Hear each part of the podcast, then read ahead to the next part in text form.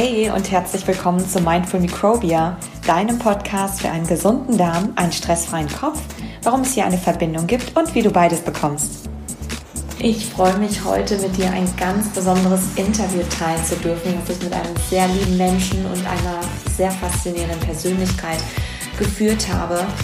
Nico Rietenau wird heute mit mir darüber sprechen, wie pflanzlich basierte Ernährung uns vor chronischen Erkrankungen schützen kann. Ich habe ihn in Berlin besucht und wir sprechen heute über sein Lieblingsthema pflanzlich basierte Ernährung, was auch meins ist. Und wir reden darüber, was uns in unserer heutigen Ernährungsweise schadet und wie das eben zu Darmproblemen und anderen Erkrankungen führen kann und vor allem, was wir dagegen tun können. Und wir lernen auch einiges über kritische Nährstoffe, wie wir sie bekommen, ähm, ganz leicht über eine pflanzlich basierte Ernährung. Gerade auch, wenn wir chronische Darmprobleme haben und chronisch entzündliche Darmerkrankungen haben, wo häufig der Darm sowieso schon geschädigt ist und die Aufnahme nicht ganz so leicht ist. Ähm, und wir reden auch über das Thema Zucker, über Low Carb, ob das alles gesund ist und wie man ganz langsam seine Ernährung umstellen kann, ohne dabei Beschwerden und Darmprobleme zu bekommen und natürlich noch ganz viel mehr. Nico ist studierter Ernährungsberater mit dem Schwerpunkt pflanzlich basierte Ernährung. Er ist Koch und Yogalehrer. Er lebt, wie gesagt, in Berlin und er gibt äh, seit einigen Jahren Seminare zu pflanzlich basierter Ernährung. Er ist ganz viel auf Messen unterwegs und auf Veranstaltungen, um dort Vorträge zu geben zu seinem Lieblingsthema. Und er ist außerdem Mitbegründer des internationalen Plant-Based Symposiums, was man sich auf YouTube anschauen kann, und auch des Plant-Based Institutes in Berlin. Er schreibt regelmäßig Artikel für Magazine wie Deutschland ist vegan, ähm, das Weltvegan-Magazin und Kochen ohne Knochen. Und das Ganze natürlich immer wissenschaftlich basiert um damit alle Klischees zum Thema pflanzlich basierte Ernährung und veganer Ernährung, ähm, ja, das Ganze so ein bisschen auszuhebeln oder die Fakten zu klären.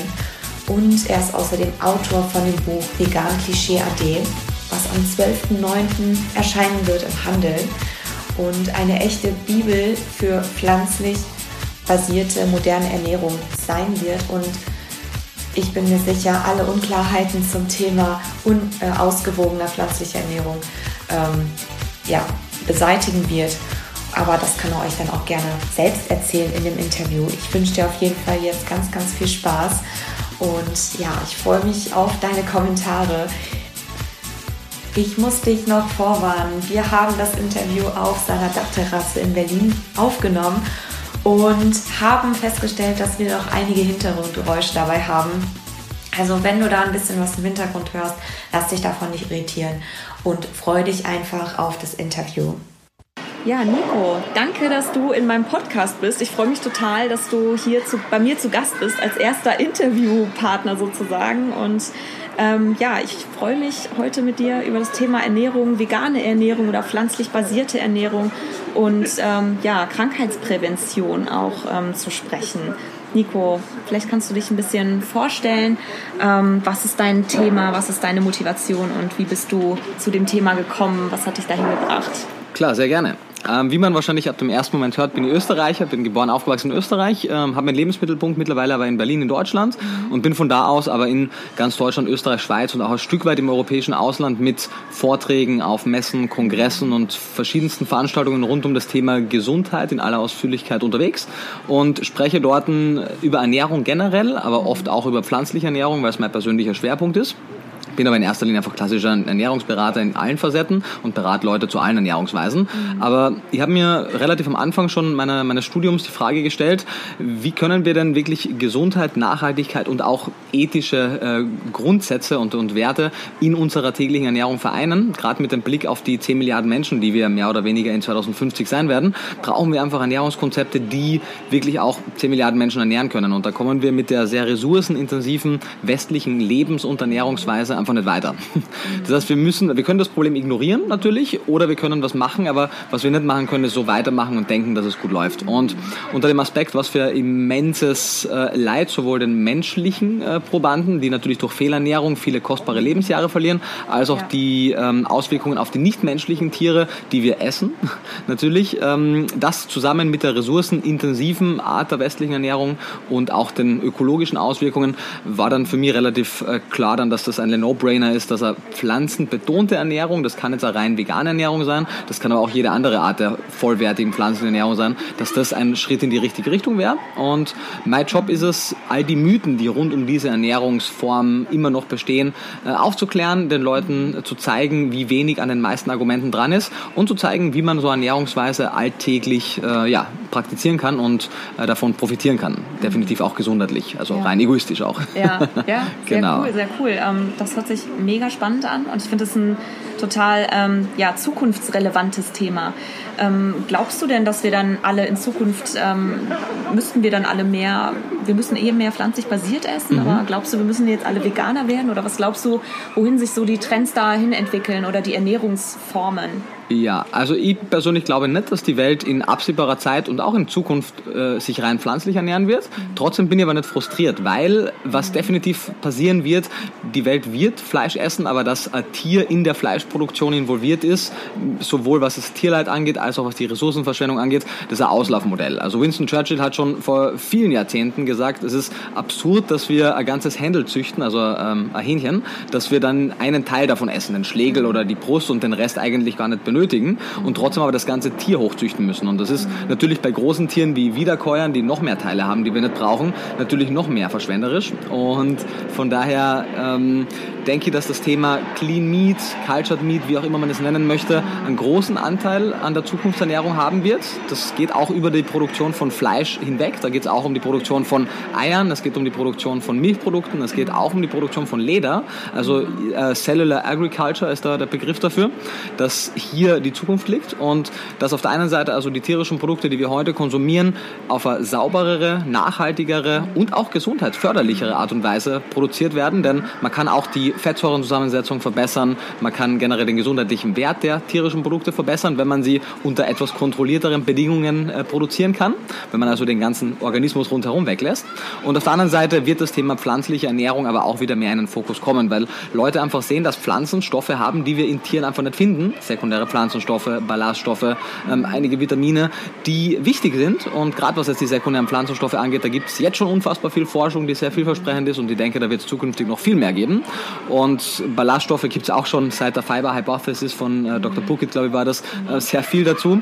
Und Menschen kommen also nicht umher und das zeigen ja auch die Ernährungsempfehlungen aller Gesellschaften. Egal, ob wir nach Deutschland, Österreich, Schweiz, Amerika, Kanada, Australien gucken, eine überwiegend pflanzliche Ernährung wird immer empfohlen. Das ist jetzt ja. nicht rein vegan, aber zumindest 75 Prozent aller Lebensmittel sollten pflanzlicher Herkunft sein, ja. damit wir eben diese minimal 30 Gramm Ballaststoffe pro Tag bekommen, dass wir genügend von all den anderen Vitaminen bekommen, die wir überwiegend in Pflanzen finden.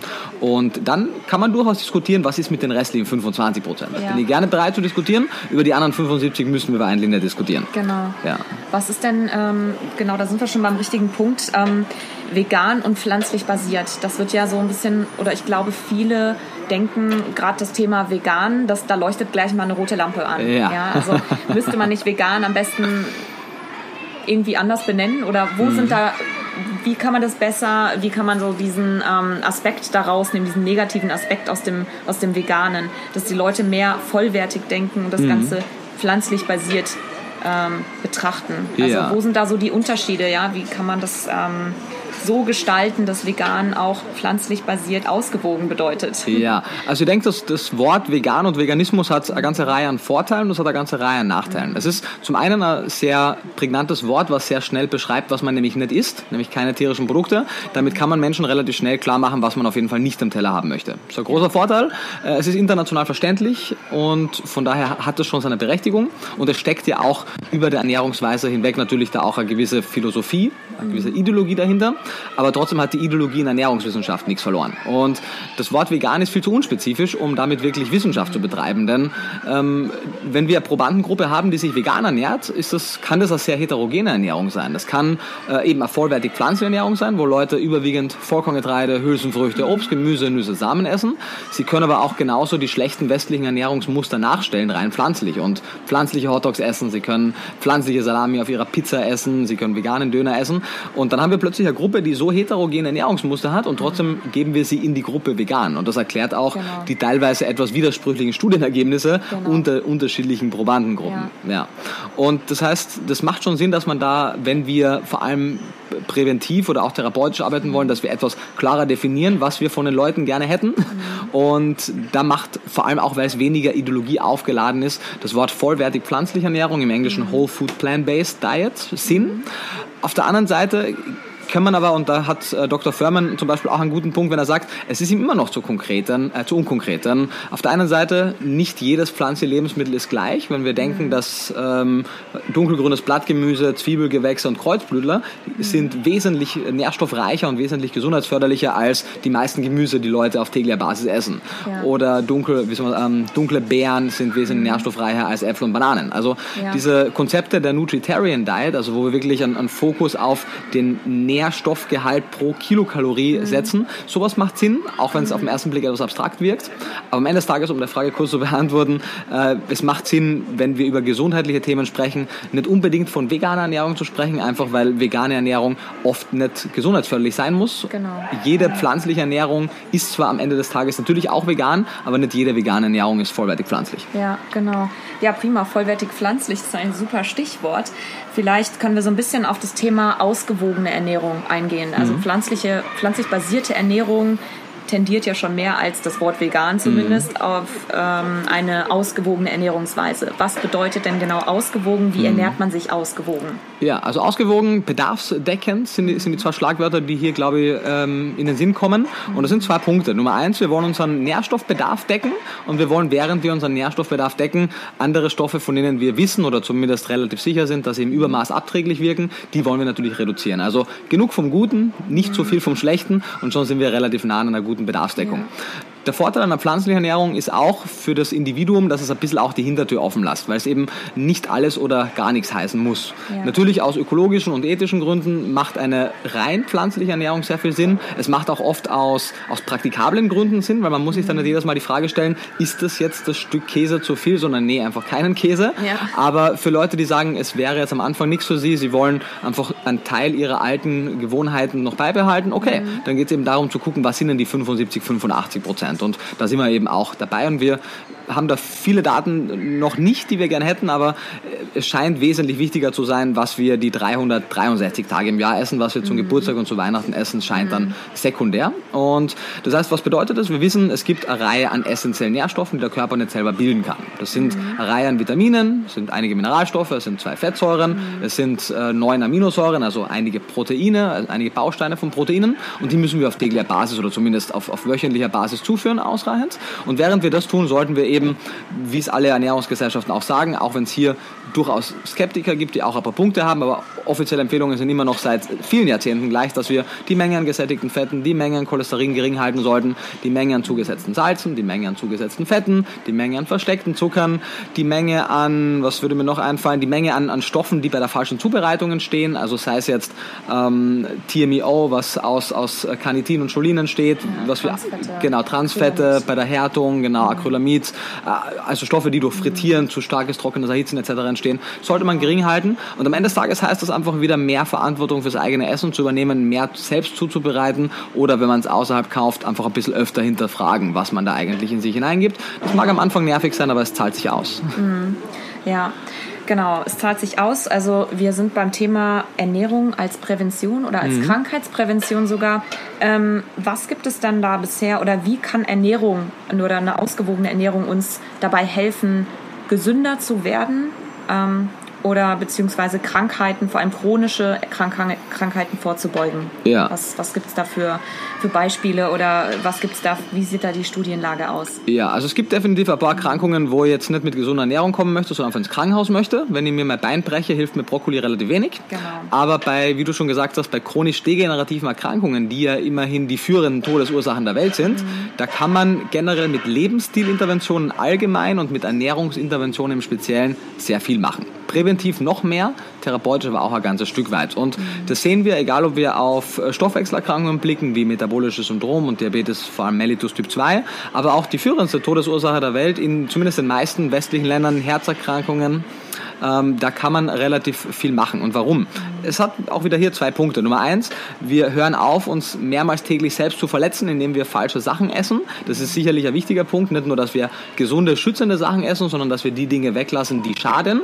Und das sind eben nicht nur jetzt die Produkte, über die wir genannt haben, sondern sind eben auch eigentlich alle westlichen Ernährungsmuster. Von zu viel Weißmehl, zu viel Zucker, zu viel zugesetztes Salz, die versteckten Fette, die falschen Fettsäuren mhm. und die falschen Zubereitungen und am Ende des Tages einfach auch diese überkalorische Ernährung. Also ja.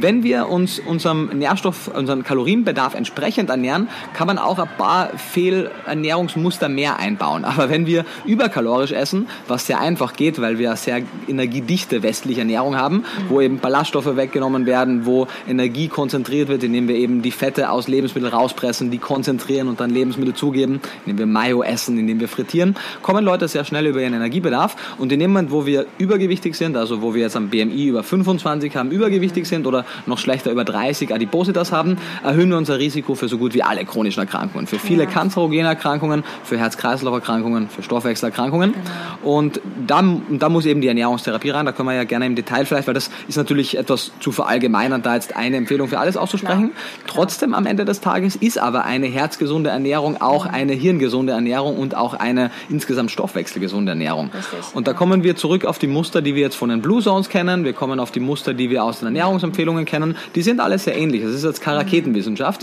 Es kommt darauf zurück, dass wir aus den fünf Hauptlebensmittelgruppen ja. Obst, Gemüse, mhm. Vollkorngetreide, Hülsenfrüchte, Nüsse und Samen wählen. Mhm. Dabei gucken, dass wir die kritischen Nährstoffe abdecken mhm. und eben die schon mehrmals genannten abträglichen Lebensmittel ja also Lebensmittelfragmente ja. oder auch ganze Lebensmittel äh, stark reduzieren und dann sind wir da schon relativ gut dabei. Und ja. natürlich uns ausreichend bewegen, ausreichend schlafen, Stress reduzieren, ja. auf unsere Darmflora achten.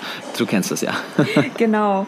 Kritische Nährstoffe, wenn wir da schon mal ähm, dabei sind, können wir da mal kurz reingehen. Das Thema Nährstoffe, gerade so Mikronährstoffe, ist eigentlich ja ein generelles Thema in der, in der, in der Bevölkerung, mhm. egal welche Ernährungsweise, es sei denn, man ernährt sich wirklich pflanzlich basiert und wirklich sehr ausgewogen. Auch dann gibt es kritische ähm, aber Nährstoffe. Aber auch da gibt es natürlich kritische Nährstoffe, aber der, ähm, die meisten Menschen ernähren sich ja nicht unbedingt bedarfsdeckend, mhm. weil sie es auch nicht wirklich ähm, transportieren können, das Wissen in die Praxis dann umzusetzen und in den Alltag zu integrieren. Und gerade bei Leuten, die eben chronische Darmprobleme haben, chronisch entzündliche Darmerkrankungen mhm. haben, ist ähm, Nährstoffmangel wirklich ein großes Thema. Ja. Was kannst du uns da sagen? Gibt es bestimmte Zubereitungsmethoden oder wie kann man seinen Nährstoffbedarf ähm, an Mikronährstoffen optimal decken? Ja, klar, gibt es eine Reihe an, an Interventionen, die man machen kann. Zum einen wird es definitiv food-based einmal von der, vom, vom Primär-Approach sein, also von der ja. ersten Herangehensweise, weil es sollte einfach food-based sein, weil wir da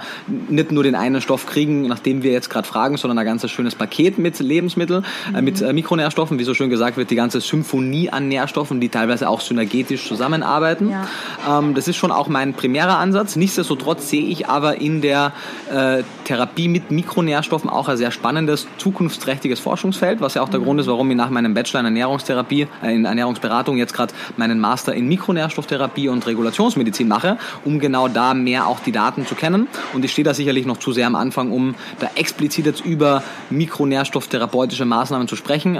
Außerdem gerade im Einzel dürfte ich es auch noch nicht, solange ich nicht fertig mhm. bin mit dem Ganzen. Aber was ich sagen möchte ist, zum einen, wenn wir die kritischen Nährstoffe unserer Ernährung kennen und die können wir herausfinden, indem wir uns entscheiden, okay, ich ernähre mich jetzt ähm, zum Beispiel, wenn wir jetzt bei der vollwertigen pflanzlichen Ernährung bleiben, da gibt es Nummer eins natürlich das Vitamin B12, was ein kritischer ja. Nährstoff ist. Es gibt ein, zwei äh, Spurenelemente wie das Selen, was zumindest in, und auch das Jod, was in unseren Breiten mhm. kritisch ist, einfach weil unsere Böden so unfassbar arm an, an, Selen und Jod sind. Genau. In Finnland zum Beispiel haben die die Böden einfach angereichert mit, mit Selen und dadurch ja. sind alle pflanzlichen Lebensmittel auch reich mit Selen. Okay. Mischköstler kriegen genügend Selen Selen, weil das Futter der Tiere, die sie später essen, angereichert wird. Also da übernimmt einfach der Staat die Verantwortung. Mhm. Ähm, ansonsten die Omega-3-Fettsäuren, über die wir vielleicht auch noch mhm. später sprechen werden, sind bei manchen Leuten kritisch. Also es gibt so eine kleine Handvoll, aber der überwiegende Teil der, der Nährstoffe, die werden wir, wenn, wenn wir relativ gesund sind, wenn also mhm. der, der Körper die Nährstoffe aufnehmen kann, die wir zuführen, auch gut abdecken können. Ja. Und ein paar Sachen wird man der Einfachkeit halber vielleicht auch über Präparat zunehmen oder über angereicherte Lebensmittel. Ich persönlich finde, wir sollten uns von diesem sehr, also es gibt ja diesen schönen naturalistischen Fehlschluss, dass ja alles, was aus der Natur kommt, äh, perfekt ist und alles, was mhm. unnatürlich unter Anführungszeichen ist, ganz schlecht ist. Und davon sollten wir uns lösen, weil wir leben ja sehr unnatürlich in den meisten Gebieten. Wir haben äh, Strom, wir haben Internet, wir haben Häuser, wir haben Kleidung, wir haben äh, Schulbildung, wir haben alle möglichen Dinge, die es in der mhm. klassischen Natur nicht gab und die großartig genau. sind. Und trotzdem beim, beim Essen sind, manche, sind viele Menschen, und auch ich war es lange Zeit, immer noch so in dieser romantischen Vorstellung, solange wir das machen, was die Tiere machen, ist alles super. Und wir sollten aber nicht gucken, was irgendwelche Affen machen und uns an dem orientieren, sondern wir sollten uns an dem orientieren, was äh, die Literatur sagt. Und ja. ein Nährstoff, wenn er in der richtigen Konzentration zugeführt wird und vielleicht auch in der richtigen Kombination, manche Nährstoffe brauchen ein paar andere helfende Nährstoffe, aber wenn wir das rausgefunden haben, ist es dem Körper am Ende des Tages auch relativ egal, ob jetzt das Eisen oder das Selen oder auch das B12 mhm. aus jetzt einer Kapsel kommt oder aus dem Lebensmittel. Hauptsache der Körper bekommt es mhm. und der Körper bekommt insgesamt alles. Was mhm. das größere Problem, warum Leute auch ein bisschen skeptisch sind, ist, weil oft werden isolierte Mikronährstoffe zu einer insgesamt schlechten Ernährung beigegeben, um ein bisschen was zu kompensieren. Zu kompensieren genau. Ja. Es ist natürlich kein Freibrief, sich schlecht zu ernähren, wenn genau. wir ein paar Nährstoffe nehmen. Aber ja. Leute sollten nicht diese Phobie, Phobie haben vor mhm. diesen Nährstoffen. Aber sie sollten sie klug nehmen und nicht wie mhm. Smarties einwerfen, was ich auch oft erlebe. Ja, Sondern genau. klug dosierte, schlaue äh, Supplements in mhm. einem geringen Maß und vor allem natürlich primär in Kombination mit einer insgesamt ausgewogenen Ernährung und einem gesunden Lebensstil. Genau, also die Basis quasi, die Ernährung geht schon, schon vor. Also soweit es geht, möglichst über die Ernährung zu decken mhm. und die wirklich kritischen Bestandteile dann wenn es eben nicht über die Ernährung mehr zu decken geht, dann über Supplements oder gute Supplements dann ähm, damit auffüllen. Genau, also ne? Sport kann schlechte ja. Ernährungsmuster nicht kompensieren, ja, Supplements genau. können schlechte Ernährungsmuster ja. nicht kompensieren.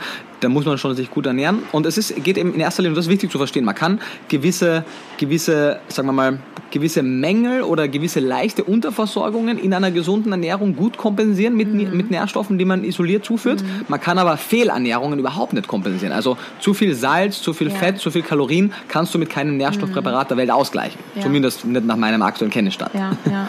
ja. Wie kann man zu viel Salz nehmen? Oder woher weiß man, dass mhm. man zu viel Salz nimmt oder dass man eben zu viel von einem bestimmten ähm, Stoff jetzt aufgenommen hat? Gerade im Thema Mikronährstoffe ist es ja ganz leicht, glaube ich, dass man sich da vertut oder sich da ein bisschen mhm. was zu viel des Guten tut. Ne? Ähm, Klar. Das ist so das andere Extrem. Wie kann Klar. Wie würdest du das regulieren? Oder? Ja, also es ist natürlich schwierig für, für einen Laien da den Überblick zu behalten mhm. über alles, aber es gibt ähm, von jedem Nährstoff, also von jedem Mikronährstoff, mhm. seien es jetzt Vitamine oder seien es Mineralstoffe, genauso mhm. wie aber auch andere Stoffe wie wie viel Fettsäuren, äh, wie viel gesättigte Fettsäuren ja. darf man nehmen, wie viel Cholesterin, wie viel Salz. Es gibt ja überall offizielle Empfehlungen, die sich genau. äh, fairerweise gesagt von Land zu Land ein Stück weit auch unterscheiden. Meistens in mhm. Amerika sind vor allem die Upper Levels, also das Maximum, etwas legerer gefasst. Ja. Manchmal haben sie auch gute Punkte mit ihrem etwas mhm. legeren Level ähm, manchmal aber nicht. Und das heißt, man, man guckt sich einfach an oder also in, bei allen kritischen Nährstoffen der pflanzlichen Ernährung habe ich es den Leuten abgenommen, weil in meinem Buch steht überall bei jedem Nährstoff, was ist das Minimum, was ist das Maximum, was ist das Optimum, steht dann da gut beschrieben. Ansonsten gibt es aber jetzt die DGE in Deutschland, ähm, hat zu jedem Nährstoff Referenzwerte, wie viel man zu sich nehmen sollte. Da ist auch immer schon ein gewisser Puffer dabei. Und wenn man ein bisschen weiter guckt, die EFSA, die äh, European Food and Safety Authority, hat äh, ULs, also Upper Levels für, die, für viele Nährstoffe fixiert mhm. und dann weiß man, in welcher Range man sein sollte. Natürlich, das sind alles Empfehlungen für Durchschnittsmenschen, also mhm. die passen auf, so eigentlich auf niemanden und aber auch wieder auf alle, weil es ist genügend Puffer dabei, damit wir die meisten Leute damit reinbekommen. Damit ja. Genau. Und etwas zu viel oder etwas zu wenig ist auch nicht das große Problem des Körpers. Wir wissen, mhm. wenn wir zum Beispiel bei den Beispielen der, der Mineralstoffe bleiben, da, wenn wir ein bisschen zu viel zum Beispiel Eisen aufnehmen, kann der Körper, vor allem wenn es nicht Hemeisen ist, kann der Körper das gut regulieren und er wird einfach die Aufnahme reduzieren. Auf der anderen Seite, wenn wir chronisch ein bisschen zu wenig kriegen, wird er die Aufnahme erhöhen, die Ausscheidung reduzieren mhm. und kann so das Gleichgewicht ein bisschen besser regulieren. da relativ viel selbst. Genau, wenn es viel ja. zu viel ist oder viel zu wenig, dann kann mhm. er das mhm. nicht mehr machen. Und auch beim Thema Salz, also wenn jemand fragt, wie hoch ist die Chance, dass ich in einer westlichen Ernährung zu viel Salz esse, mhm. ich würde sagen 95 Prozent, mhm. ähm, weil das, also die Empfehlung ist maximal 5 Gramm pro Tag. Und wenn ich mir manchmal ähm, gewisse Aufstriche, gewisse, nicht nur, nicht nur klassische Fertigprodukte, sondern auch in einem, in einem Bioladen oder im Reformhaus, wo ja, ja, alles etwas gesünder anmutet. Wenn ich mir da manche Produkte angucke, die haben auf 100 Gramm 2 bis 3 Gramm Salz, manchmal sogar 4 mhm. Gramm und du isst dann ein Glas mit dem Aufstrich und hast eigentlich deinen Salzbedarf von zweieinhalb Tagen ausgeschöpft. Ja. Und gerade wenn du wenig Kalium, also wenig pflanzliche Lebensmittel auch isst, die meisten davon sind relativ kaliumreich, dann wird auch, weil Natrium, Kalium ist ein bisschen im Verhältnis zu sehen, dann wird es auch noch tragender und zu viel Salz ist ein Risiko für Hypertonie, für Bluthochdruck. Mhm. Ähm, es gibt Leute, die sind besonders sensibel auf Salz, bei denen ist das noch schneller ein Problem, aber es ist für alle ein Problem. Und Salz schmeckt einfach sehr gut. Natürlich, es erhöht den Eigengeschmack von Lebensmitteln. Und die wichtigste Empfehlung eigentlich sind, eigentlich sind es zwei. Nummer eins, ähm, besser zu würzen insgesamt, also nicht nur sich auf Salz und Pfeffer zu verlassen, sondern mhm. über Kräuter, über Gewürze mehr Geschmack reinzubringen. Die meisten mhm. Kräuter und Gewürze sind auch sehr gesund, das heißt, man macht generell viel Gutes. Und wichtigstes, wir salzen bitte nicht im Topf, sondern am Teller. Ja. Soll heißen, wenn wir kochen, salzen wir gar nicht, sondern wir schmecken es erst am Teller ab. Warum? Wenn wir Soße kochen beispielsweise, können wir da relativ viel Salz reingeben. Wenn das Ganze mitkocht, sich dann schön ein bisschen die Süße aus, den, aus der Tomate mhm. zum Beispiel, die ja natürlich ein Süße hat, mit dem Fett von dem Öl, was wir verwenden, mit dem Salz, was wir dazugeben, dieses eigentlich der Dreiklang des Todes, Salz, Zucker und Fett in großen Mengen, der schmeckt aber sehr lecker und ja. dann verbindet sich das zu dieser schönen homogenen Masse, den wir geschmacklich so lieben.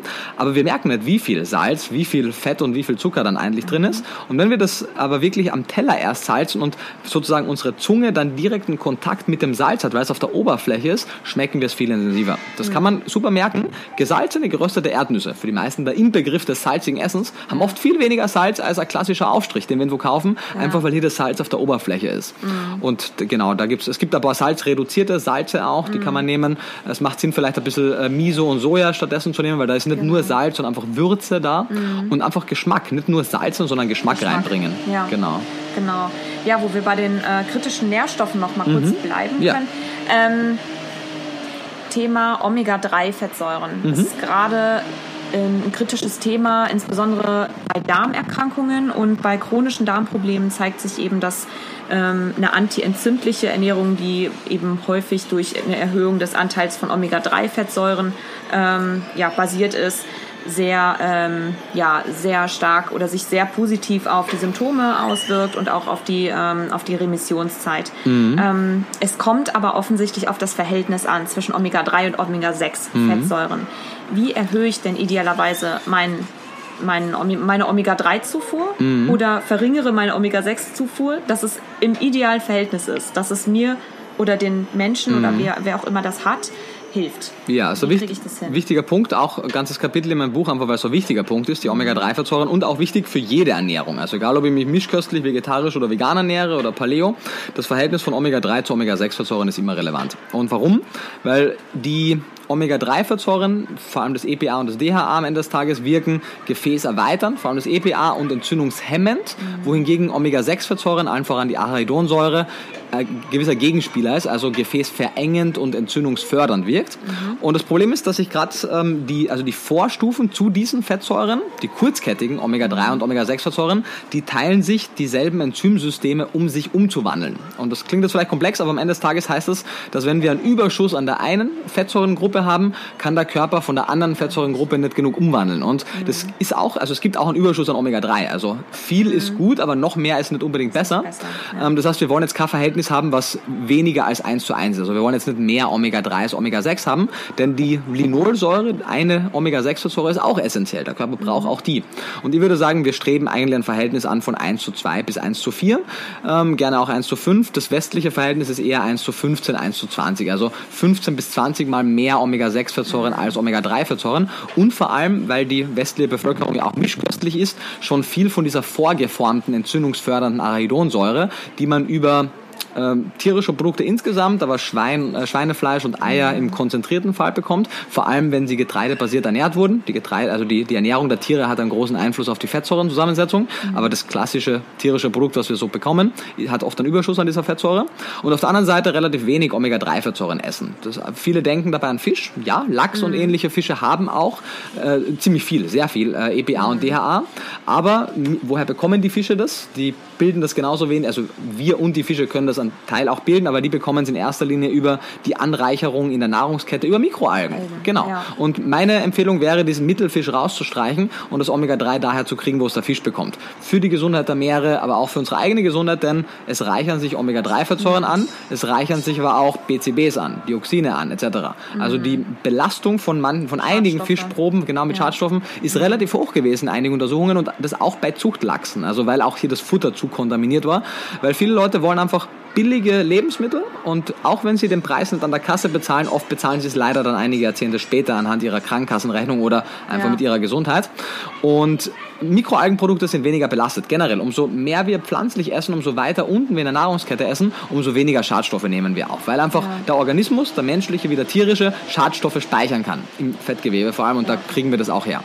Und parallel außerdem zeigen ein paar Untersuchungen relativ wenig äh, Erfolge mit Fischölkapseln, erstaunlicherweise. Also dieser, dieser Hype um Fischölkapseln, der auch total nachvollziehbar war eigentlich, hat in den, in den randomisierten Interventionsstudien dann gar nicht mehr so krasse Erfolge gezeigt. Und in manchen Untersuchungen, wo dann so mediterrane Ernährungsmuster gezeigt wurden, dass die große Erfolge hatten, mhm. da stammte oft ein großer Teil der Omega-3-Fettsäuren aus pflanzlichen Quellen und der Fischkonsum unterschied sich gar nicht so krass von der Kontrollgruppe. Von ja. daher ähm, ist es auf jeden Fall nicht notwendig, Fisch zu essen für die Gesundheit. Und aus dem Sammelsurium an Gründen ähm, würde ich insgesamt den Fischkonsum auch mindestens gering halten, solange wir keine saubereren Produktionsmethoden Thema Clean Meat für Fisch haben und würde eher mir an die Pflanzen halten. Ja. Ähm, wenn wir genügend Leinsamen, Leinöl, Walnüsse, Walnussöl, Chiasamen, Chiaöl, also diese kurzkettigen Omega-3-Fettsäuren in der pflanzlichen Ernährung haben, zeigen Untersuchungen, dass zumindest prämenopausale Frauen, also Frauen vor den Wechseljahren, wenn sie sich insgesamt gut ernähren, das Omega-3 zu 6 Verhältnis beachten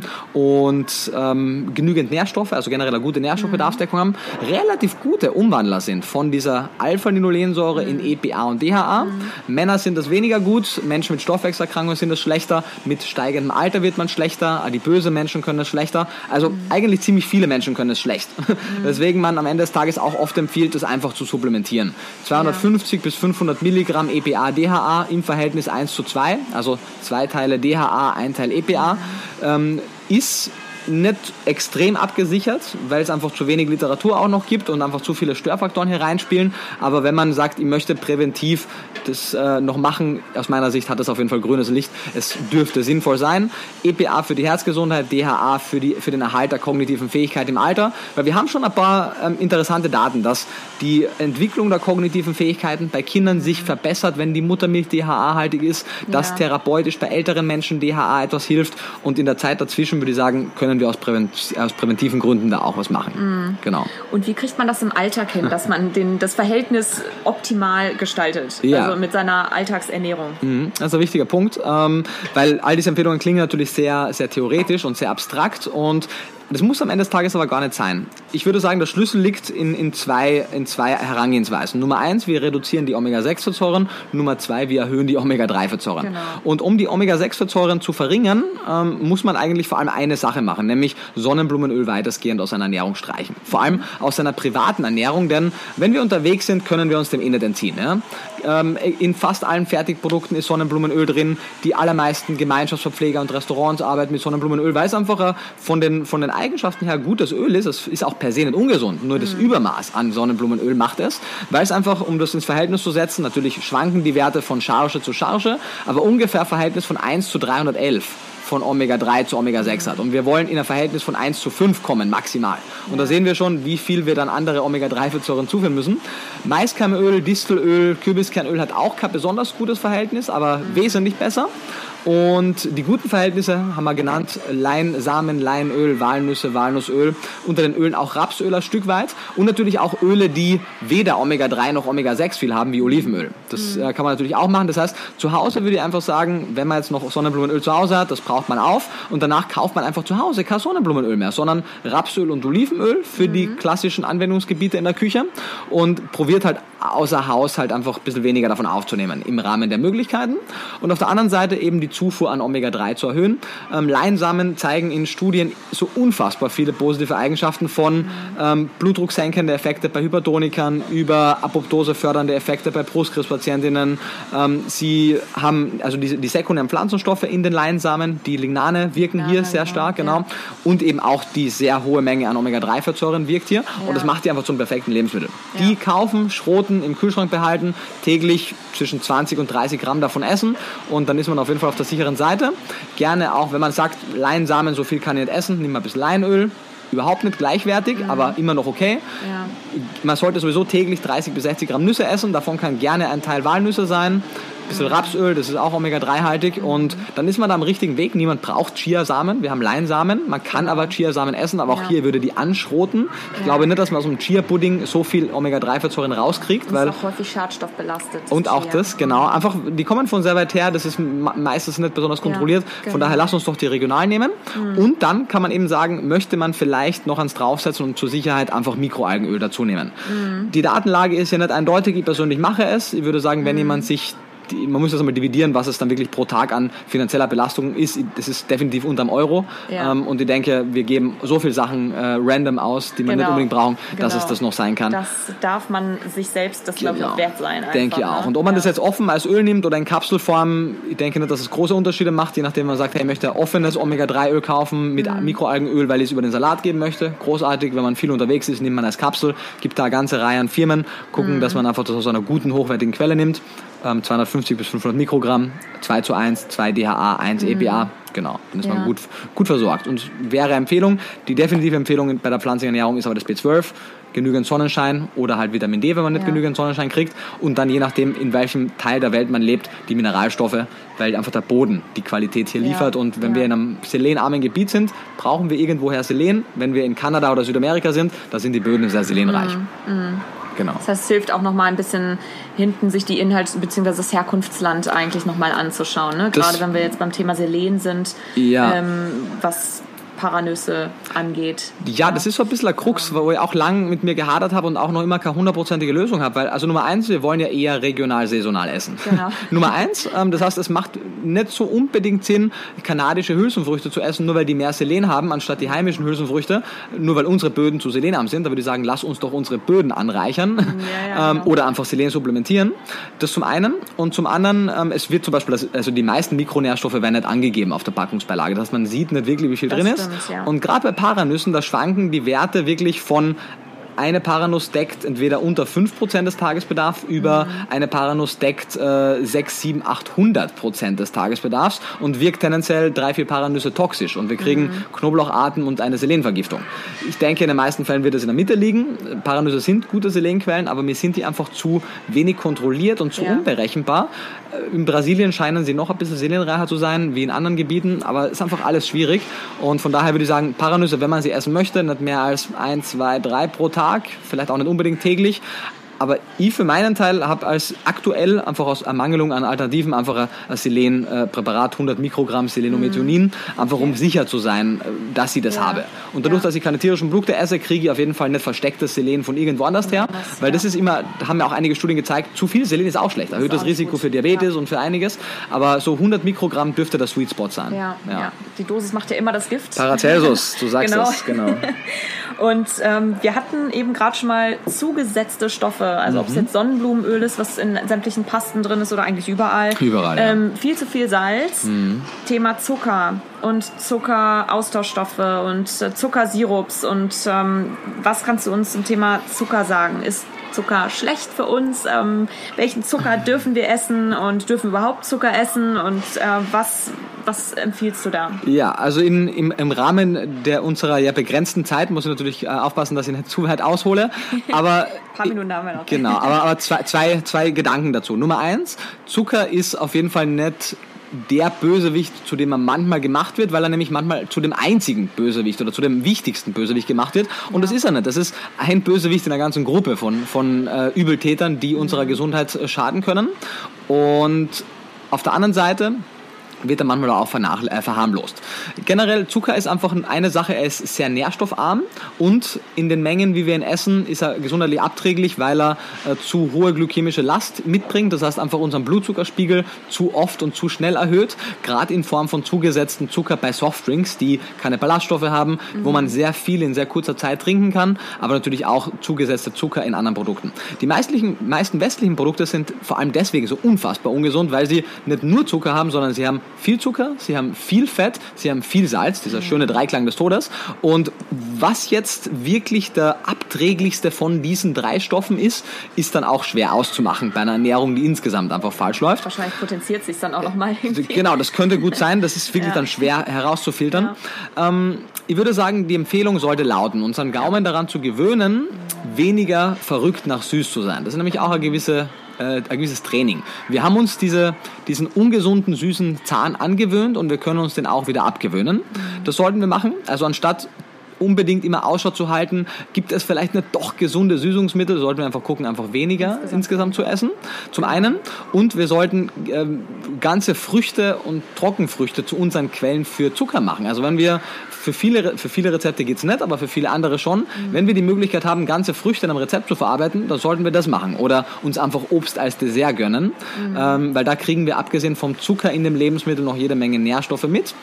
Es gibt einige Zuckeraustauschstoffe, die ganz interessant sind, aber viele von den alternativen Süßungsmitteln sind einfach nur gutes Marketing. Also vor allem Agavendicksaft äh, ist eigentlich äh, mit Abstand der schlechteste. Mhm. Apfeldicksaft, Birnendicksaft, alles nicht großartig, weil es einen unfassbaren Überschuss an Fructose in isolierter Form mitbringt. Ja. In der isolierten Form im Rahmen einer überkalorischen Ernährung in Summe auch tatsächlich anscheinend abträglich auf unsere Leber wirken kann, wohingegen ja. Obst auch in größerer Menge das nicht tut, also auf die Entstehung von ja. nicht-alkoholischer Fettlebererkrankung. Mhm. Ähm, und aber hier die isolierte Fructose auch das einzige ist. Ja. Es ist ja mhm. insgesamt ungesunde Ernährung, mhm. aber das sollte man reduzieren. Also zu denken, dass Agavendicksaft auf Freifahrtschein ist, jetzt ganz viele äh, Süßungsmittel zu verwenden, nein, überhaupt ja. nicht. Und von daher wäre die Empfehlung einfach Moderation, wenn man Zucker verwendet, um insgesamt etwas Gesünderes leichter mhm. zu essen. Also wenn man in, in der Küche wird oft von Aktivieren gesprochen. Wenn man mhm. sein Brokkoli etwas zuckert, und wir sprechen jetzt wirklich nicht von Zuckerhäufen, sondern eine kleine Prise Zucker raufgibt, um ihn angenehmer schmecken zu lassen, dann hilft uns das, uns gesünder zu ernähren mhm. und dann spricht da auch gar nichts dagegen. Mhm. Es ist auch wieder hier, ohne es jetzt äh, zu oft zu sagen, die, die Dosis, die hier das Gift macht. Ja. Und das sagen auch viele Leute, die keine Ahnung von Ernährung haben, weil es ein bisschen da die Ausflucht ist, um einer konkreten Frage zu entgehen. Mhm. Aber es ist tatsächlich eine ganz, ganz gute Antwort auf viele Fragen, dass es die Menge ist. Wir ja. können so gut wie alles in geringen Mengen essen, aber die meisten Menschen wissen eben nicht, wo diese gewisse Menge aufhört. Mhm. mhm. Sehr cool. Ja, da fällt mir irgendwie ein, ähm, ich war letztens in dem Musical Mary Poppins. Mhm. Ähm, sie sagt ja auch, mit einem Teelöffel Zucker schmeckt die Medizin so gut oder viel besser. Ne? Und, ähm, genau, und die genau, Medizin also ist auch der Brokkoli oder ja, ist auch genau. äh, das, genau. was auch immer wir essen. Wenn der Haferbrei Daran, besser schmeckt, ja. go for it. Da muss man halt ein bisschen süßen, ne? aber genau. man muss keinen Abstand davon nehmen.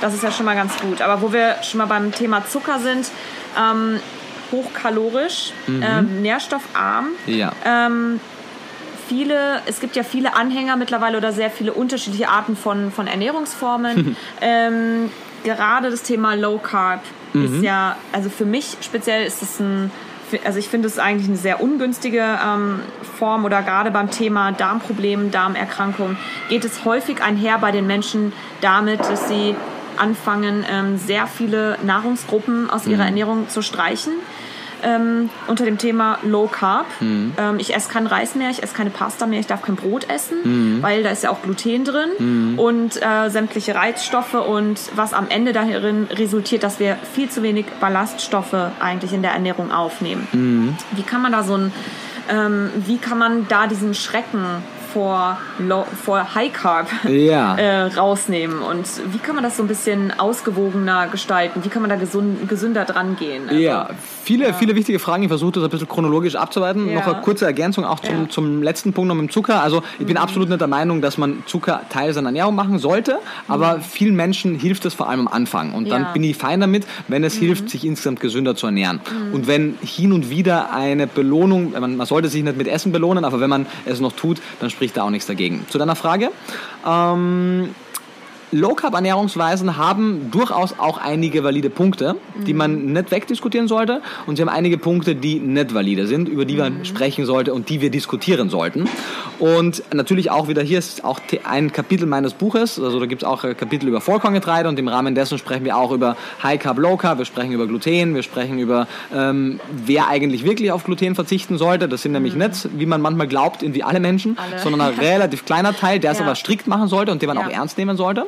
Aber ich versuche es chronologisch zu machen. Also äh, Low Carb Ernährung ist ja auch wie vegane Ernährung wieder mal nur eine Schublade, die man aufmacht und die gar nicht genau sagt, was man da eigentlich tut. Und viele Menschen machen es dann auch falsch. Mhm. Und es gibt auch Wege, sich gesund Low Carb zu ernähren. Mhm. Low Carb muss nämlich nicht heißen, dass man den überwiegenden Teil der pflanzlichen Lebensmittel rausstreicht und nur noch Speck, Eier und Würstchen isst. Nee, sondern Low Carb kann auch äh, gesundheitsförderliche Ernährung sein. Mhm. Die Grundfrage ist aber, warum sollte man es in erster Linie tun? Denn mhm. die Angst vor Kohlenhydraten ist genauso unbegründet wie die Angst vor Fetten und die Angst vor Eiweißen, falls jemand Angst vor Eiweißen hat. Bei alle drei Stoffe, alle drei Makronährstoffe sind, also gewisse, gewisse Proteine bzw. gewisse Aminosäuren sind ja sogar essentiell überlebensnotwendig, mhm. gewisse Fettsäuren sind überlebensnotwendig und Kohlenhydrate sind zwar nicht essentiell, der Körper kann Glucose selbst auch herstellen im Rahmen der Gluconeogenese. Mhm. Das zeigt aber auch schon die Wichtigkeit ja. der Glucose genau. und auch unser Gehirn ja. ähm, kann auch alternative Brennstoffe haben, aber mhm. grundsätzlich ist unser, unser Gehirn Glucose hungrig, Kohlenhydrat hungrig. Genau. Und und ähm, von daher stellt sich einmal die erste Frage, warum sollten wir ihm Glucose wegnehmen? Also jede Art von Kohlenhydraten, die am Ende des Tages Glucose sind. Ja. Also wenn wir die Stärke abbauen etc. Mhm. Und das macht absolut keinen Sinn. Es macht Sinn und das, deswegen hat die Low Carb Ernährung auch ein paar Punkte, eben die Menge an Weißmehl und Zucker zu reduzieren. Mhm. Ohne Frage. Und ja. natürlich geht es mir besser, wenn ich Weißmehl und Zucker weglasse, weil dann lasse ich 95% aller ungesunden Lebensmittel weg, wo auch noch zu viel Salz und versteckte Fette drin sind. Ja. Weil wenn wir aufhören, Muffins und Döner und Pizza und Kuchen zu essen und stattdessen irgendetwas anderes essen. Wir können auch eine reine Kartoffeldiät machen. Wird es uns temporär besser, besser, gehen. gehen ja. Genau, wird es uns temporär besser gehen. Auf Dauer wird uns auf der Kartoffeldiät oder auf der Sauerkrautdiät oder auf der Low Carb Diät werden uns Nährstoffe fehlen. Ja. Aber es wird uns auf jeden Fall kurz- und mittelfristig vermutlich besser gehen, weil wir gewisse Dinge weglassen. Das heißt, meine Empfehlung wäre überhaupt nicht, sich Low Carb zu ernähren, aber sich die Dinge aus der Low Carb Ernährung rauszuziehen, die wichtig sind für uns. Nummer eins, keine Angst vor Fetten zu haben. Fette sind zwar sehr energiedicht und man sollte es mit Fetten nicht übertreiben, aber diese Hysterie, diese Phobie vor Fett, die ja aus der High Carb Low Fett Bewegung kommt, die genauso viele Punkte nicht korrekt und evidenzbasiert beantwortet. Das ist ein wichtiger Punkt. Also das sind diese Pole und diese Gegengewichte, die schon auch wichtig sind, dass es ja. die gibt. Das heißt, man sollte eine Moderate Fat, Moderate Carb und Moderate Protein Ernährung machen ähm, mit Slow Carb, also mit langsam verdaulichen mhm. Kohlenhydraten, mit vollwertigen Kohlenhydraten. Denn mhm. wenn wir uns angucken, die gesundesten Populationen, wenn wir wieder auf die Blue Zones zu sprechen kommen, die ja. mittlerweile auch verwestlichen, aber als sie von den Büttner die definiert wurden, genau, genau, also in Okinawa Okinawa, in Loma Linda, in Nicoya, ähm, in, Sizilien. in, äh, Sizilien, genau, in, in Griechenland gibt es auch noch eine, in Ikaria oder Ikaria, wie immer. Genau, genau Ikaria. Mhm. Die haben alle nicht Low Carb gegessen, die haben auch alle nicht vegan gegessen, mhm. aber was haben die gemacht? Die haben eine in Okinawa waren es, ich glaube, über 95 Prozent pflanzliche Ernährung mit mhm. wirklich wenig Fisch, wirklich wenig Milchprodukten, wirklich wenig Öl und die hatten über 70 Prozent Süßkartoffeln als ja, Basis. Genau. In Sizilien ist das viel vollwertiger Weizen, den sie essen. Also mhm. die meisten, egal ob jetzt die Blue Zones sind oder auch viele Populationen in der Evolution des Menschen, mhm. jede Hochkultur hat Getreide, ein vollwertiges Getreide als Basis ihrer Ernährung gehabt, mhm. kombiniert mit Hülsenfrüchten ja? Mhm.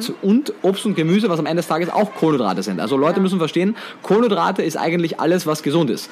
Vollkorngetreide, Hülsenfrüchte, Obst und Gemüse. Das sind auch Kohlenhydrate, mhm. ebenso wie Weißmehl und Zucker. Und man darf die nicht über einen Kamm scheren, das ist ein wichtiger Punkt. Ja. Und Richtig. die vier Gruppen wegzustreichen, oder stark zu reduzieren, ist aus meiner Sicht das genaue Gegenteil von dem, was man machen möchte. Mhm. Denn wir bekommen, und das sagt auch die DE ganz klassisch, wenn wir weniger Vollkorngetreide essen, haben wir wirklich Schwierigkeit, auch wenn wir die Hülsenfrüchte reduzieren, weniger als die 30 Gramm Ballaststoffe pro Tag zu uns zu nehmen.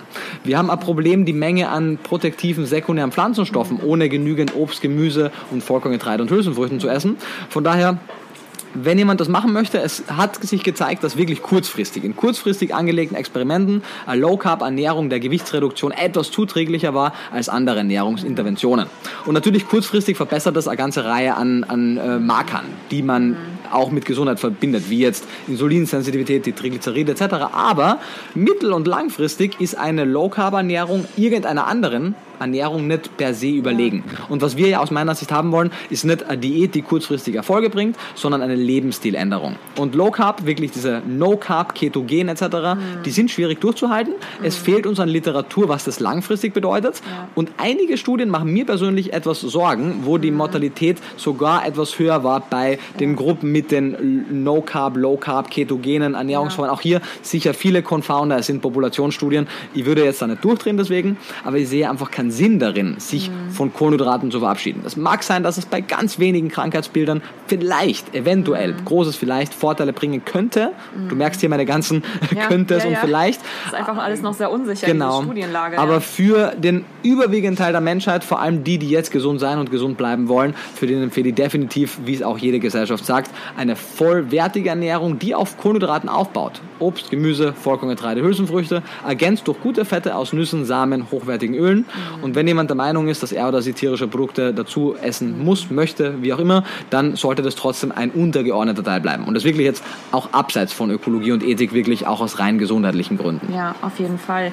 Total super, was du sagst. Ähm, gerade das Thema ähm, wenn wir jetzt wieder angenommen, wir haben eine westlich basierte Diät oder mhm. wir haben jetzt länger Low Carb äh, uns mhm. ernährt und ähm, unsere Symptome sind vielleicht zum Teil besser geworden, aber mhm. dann vielleicht doch wieder schlimmer geworden. Also mhm. ähm, und wir stellen uns jetzt um auf eine vollwertig pflanzlich basierte Ernährung. Wir erhöhen also den Ballaststoffanteil mhm. wieder ein bisschen wie machen wir das am besten schrittweise, ohne dass wir gleich Probleme bekommen. Ja. Weil viele, bei vielen Menschen ist es ja so, sie fangen dann auf einmal an, ähm, Bohnen zu essen und Linsen mm. zu essen und ähm, essen mehr Nüsse und Vollkorn und stellen dann fest, oh, ich kann das gar nicht, vertra ich vertrage das gar nicht. Das, mm. Ich fühle mich dann schwer und ich bin, ähm, ich bin, ja, ich kann das nicht, ich kann das nicht verdauen. Ja. Wie geht man da am besten ran? Klar, es sind wichtige Punkte, weil man sollte auf jeden Fall eine Ernährung praktizieren, die zumindest perspektivisch einem ein gutes Körpergefühl gibt und da sind Flatulenz, Blähungen und Völlegefühl auf jeden Fall fehl am Platz. Mhm. Außerdem belastet das die Beziehung und alle sozialen Kontakte. Von daher ähm, haben wir natürlich auch die, den Anspruch, das äh, wegzulassen. Und das Schöne ist, die Datenlage zeigt zum einen einmal einfach, wie gesund diese Lebensmittel sind. Und das sollten wir immer im Hinterkopf behalten. Wirklich die, die sämtliche große Kohorten von der Nurses Health Study über die Health Professional Follow-up Study, die Adventist Study, alle haben gezeigt, wie gesundheitsförderlich beispielsweise Nüsse sind. Und das sollte uns auf jeden Fall wachrütteln, wie, dass wir die täglich in den Speiseplan integrieren. Und wenn wir merken sollten, und das wird auch ein bisschen größer gemacht, dass es ist, nicht die meisten Menschen bekommen Blähungen, wenn sie Hülsenfrüchte essen, sondern ein kleiner Teil, der sehr laut ist und man dann plötzlich denkt, es wäre der überwiegende Teil. Ja. Es gibt da zum Beispiel eine schöne Untersuchung, die sich äh, drei Einzeluntersuchungen anguckt und die zusammenfasst und da aus meiner Sicht jetzt hier stellvertretend ganz gut äh, funktioniert. Die hat nämlich gezeigt, dass ungefähr ein Drittel, es waren etwas über 30 Prozent der Probanden, mit dem täglichen, also mit dem erstmaligen Verzehr von Hülsenfrüchten Probleme mit der Verdauung hatte. Völlegefühl, Flatulenz und ähnliches. Und die wurden über acht Wochen begleitet und haben täglich eine äh, Dosis, waren unterschiedliche Mengen an Hülsenfrüchten bekommen. Und von den ursprünglichen über 30 Prozent hatten am Ende der acht Wochen nur noch drei Prozent Probleme mit den Hülsenfrüchten. Soll heißen, wir hatten, ohne dass wir irgendeine andere Intervention gemacht haben, nur durch den kontinuierlichen Verzehr von Hülsenfrüchten haben sich über 27 Prozent der Leute daran gewöhnt. Und diese letzten drei Prozent muss man gucken, wo, was ist hier das Problem. Vielleicht sind unter den drei Prozent wirklich ein paar, die zumindest periodisch jetzt einmal auf Hülsenfrüchte verzichten sollten. Das muss man sich im Detail angucken. Aber es zeigt eben, dass 97 Prozent der Menschen hier die Hülsenfrüchte essen konnten. Und was kann man machen? Nummer eins, es gibt äh, besser und schlechter verträgliche Hülsenfrüchte. Umso kleiner und umso mehr geschält, umso besser verträglich. Also äh, Mungbohnen per se, geschälte Mungbohnen noch mehr. Äh, Linsen per se, rote Linsen noch mehr, sind wesentlich mhm. verträglicher als große Kichererbsen, große Kinderbohnen etc. Wobei auch die, wie gesagt, von vielen Menschen sehr gut vertragen werden. Mhm. Und dann tastet man sich allmählich ran und es geht natürlich auch um die Zubereitung. Wir wollen die Hülsenfrüchte wirklich gar kochen, wirklich ausreichend lang kochen. Da, dadurch bauen wir sehr viele ähm, verdauungshemmende, enzymhemmende Stoffe ab, wie die Protease-Inhibitoren. Mhm. Die werden zu 100% abgebaut. Wenn wir die Hülsenfrüchte über Nacht einweichen, vielleicht auch sogar noch ankeimen, bauen wir viele andere ähm, Stoffe wie zum Beispiel Raffinose, Stachiose, Verbaskose, wie die alle heißen, mit denen auch hier nur ein kleiner Prozentsatz an Leuten Probleme haben, aber ein paar haben sie und die werden durch ausreichendes Erhitzen und eben vielleicht davor sogar einweichen wirklich zu ja. 99 plus Prozent abgebaut und dann eben die Menge steigern. Die meisten Menschen, da ist es auch wieder hier kein ganz oder gar nicht, sondern die Dosis, die auch hier mhm. wieder, hier können wir nicht von Gift sprechen, weil es ein großartiges Lebensmittel ist, aber ja. wenn wir sagen, ich esse 100 Gramm Kidneybohnen und die vertragst du schlecht, heißt es das nicht, dass wir 50 Gramm Mungbohnen auch schlecht vertragen, als Beispiel. Und dann genau. gucken wir, wo ist denn unser, unsere, unser Schwellenwert, wo können wir uns denn bewegen und dann werden wir den äh, graduell erweitern, werden mhm. vielleicht etwas mehr Vielfalt reinbringen, werden gucken, es gibt auch, gerade so aus der persischen Medizin, auch in einigen ähm, Journals Veröffentlichungen, dass gewisse ähm, Kräuter, gewisse Gewürze hier helfen können, da kann man ein bisschen testen. Man kennt das ja von Bohnenkraut, der Name sagt es ja auch schon, ja. das sollte man zu Bohnen dazugeben. Dill, Petersilie, da werden einige Sachen immer wieder genannt. Die sind eh so oder so gesund, von daher kann man den Versuch auf jeden Fall warten. Auch, Kreuzkümmel, genau, auch, ja. genau. Das sollte man auf jeden Fall versuchen mhm. und da kann man auch viel von den traditionellen Ernährungsweisen lernen. Ja. Vieles, was 2000 Jahre alt ist, ist nicht korrekt. Vieles schon. Also nur weil etwas alt ist, heißt es nicht, dass es Bestand haben muss. Aber vieles davon hat Bestand. Und da kann man sich dann ganz gut in, in Richtung dessen bewegen. Und dann wird man eben irgendwann auf einen, auf einen Zeitpunkt hinsteuern, wo man sowohl seiner Gesundheit was Gutes tun kann, als auch seinen sozialen Kontakten und keine Blähungen und keine Flatulenz mehr haben wird. Sehr cool, wow. Nico, ja. danke schön. Da war so viel drin. Also ich glaube, wir haben hier alle ganz viel äh, mitnehmen können. Ich habe jetzt noch ähm, drei Abschlussfragen und ja. danach darfst du uns noch ein bisschen was über dein Buch erzählen. Sehr gerne. Ähm, was ist denn für dich das perfekte Dinner? ja, das perfekte Dinner ist ja auch eine TV-Serie. Da würde ich gerne mal dabei sein und zeigen, wie gut man auch vollwertig kochen kann. Mhm. ähm, aber das perfekte Dinner hat für mich hat natürlich ganz viele Komponenten, weil es geht darum, was am Teller liegt. Mhm. Es geht aber auch darum, wer mir gegenüber sitzt oder nicht gegenüber sitzt, in welchem Setting man ist, weil auf die Art und Weise, wie wir Lebensmittel oder Gerichte erleben, spielen so viele Faktoren mit rein und deswegen mhm. ist auch beim Essen oft Placebo, Nocebo und so viele Störfaktoren ein Einfluss, dass man oft nicht wirklich sagen kann, dass es das Lebensmittel alleine wäre. Das heißt, ähm, ich stelle mir da für das perfekte Dinner natürlich ein gutes Setting vor. Ich persönlich bin der Meinung, dass man während man isst wirklich wie sagt man das höflich, äh, nicht sprechen sollte. Ich wollte schon sagen, die Klappe mhm. halten soll, nicht sprechen sollte und sich sehr gut und sich wirklich aufs Essen konzentrieren sollte. Man sollte nicht massenweise Luft dazu schlucken, man sollte sich aufs Essen konzentrieren, ausreichend kochen, äh, kauen und das gehört für mich zu einem perfekten Dinner auch mhm. dazu, denn wir haben genügend Zeit zu sprechen den ganzen Tag über und ich finde beim Essen sollten wir das nutzen und, und nichts sprechen und uns wirklich aufs Essen konzentrieren, das ausreichend kauen, ausreichend einspeicheln, dann merkt man auch, wie lecker das Essen ist und man wird auch wesentlich mehr Wertschätzung kriegen, weil das ist ein wichtiger Punkt. Wir müssen jetzt nicht unbedingt vor jedem Essen Dankes äh, loben, Dankeshymnen äh, aussprechen. Kann man, sehr gerne. Mhm. Mir persönlich reicht es aber einfach auch präsent zu sein ja. und in dieser Dankbarkeit einfach beim Essen zu sein. Ich muss es da gar nicht jetzt verbalisieren. Und natürlich sollte lecker schmecken ähm, und das Setting sollte in Ruhe sein, das heißt, ihr sollte weder danach noch davor wahnsinnig viel Stress haben. Falls der Frage jetzt genau wäre, was ist das zu essen, das ist tatsächlich gar nicht einmal so unbedingt wichtig. Es gibt so wahnsinnig ja. viele Sachen, die mir gut schmecken. Ich freue mich, wenn ich weiß, ich habe mit dem Gericht etwas Gesundes und Leckeres gegessen. Es sollte also aus den Lebensmittelgruppen, die wir benannt haben, am besten aus jeder etwas haben. Das heißt, wir haben äh, gutes Vollkorngetreide dabei, das kann in Form von einem guten Vollkornbrot sein, Vollkornpasta, mhm. natürlich sehr gerne intaktes Getreide, ähm, ergänzend eine gute Proteinquelle aus Hülsenfrüchten, die ergänzen sie sowohl kulinarisch als auch ernährungsphysiologisch einwandfrei. Ähm, ausreichend Veggies, ausreichend Gemüse dazu gerne bunte Vielfalt gut zubereitet mhm. auf dem Punkt gegart. Ähm, für die Textur ein paar Nüsse dazu. Das ist nicht nur als gute Fettquelle wichtig, sondern auch einfach für den Crunch, für den Geschmack. Und als Dessert gerne einfach frisches Obst. Da bin ich der glücklichste Mensch dazu. Oder auch gerne, es passt ja auch oft zu den Lebensmitteln dazu. Ein guter frischer Salat mit genau. Beeren ist köstlich ja. und so weiter. Also aus diesen Gruppen insgesamt und dann bin ich der glücklichste Mensch. Also ich bin auch ein Foodie, ich mag auch ausgefallene Sachen, aber ich bin auch ein sehr glücklicher Mensch mit sehr einfachen, mit einfachen Essen. Sachen. Ja. ja. ja, sehr cool. Hört sich total gut an. Also da wäre ich auf jeden Fall gerne mal Gast. ähm, zweite Frage. Du bist Gesundheitsminister. Und Aha.